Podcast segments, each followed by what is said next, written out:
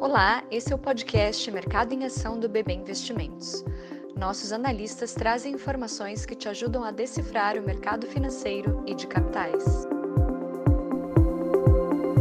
Olá, eu sou Rafael Dias, analista dos setores elétrico de saneamento básico do BB Investimentos, e hoje, 21 de julho de 2020, comento neste áudio os acontecimentos recentes desses setores. Com as políticas de isolamento social adotadas desde o final de março para combater a pandemia do novo coronavírus, houve queda de aproximadamente 10% nos volumes de eletricidade consumidos em comparação com o mesmo período do ano anterior, e alta nos níveis médios de inadimplência nacional de aproximadamente 2% para aproximadamente 8%. Este fato provocou uma queda de arrecadação forte por parte das distribuidoras de energia, estimadas em aproximadamente 9 bilhões de reais até o momento.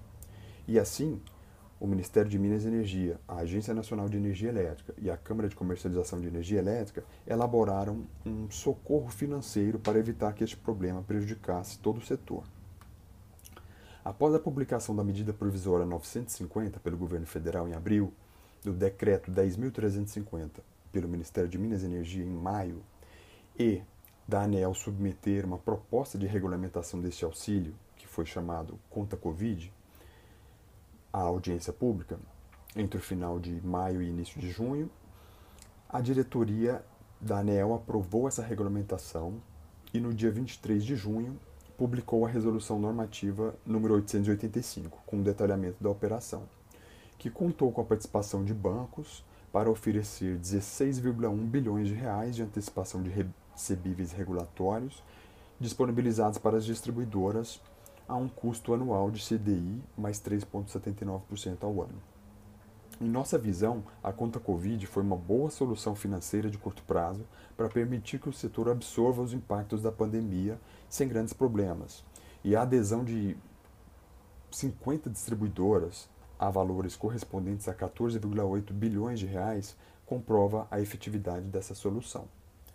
Porém, os impactos econômicos da nova realidade pós-pandemia sobre as distribuidoras ainda não foram tratados por esta operação e deverão ter as tratativas iniciadas em até 60 dias a partir da publicação da Resolução Normativa 885, que regulamentou a conta Covid.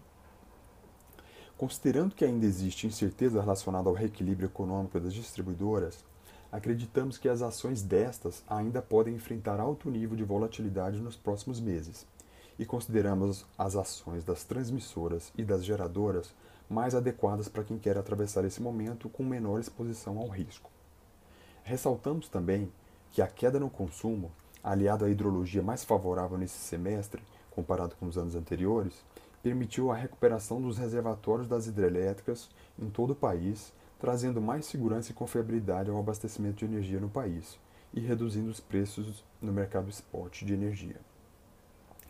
Já no setor de saneamento, o foco nas soluções de longo prazo, com a aprovação do novo marco regulatório para o setor, superou as preocupações de curto prazo decorrentes da pandemia.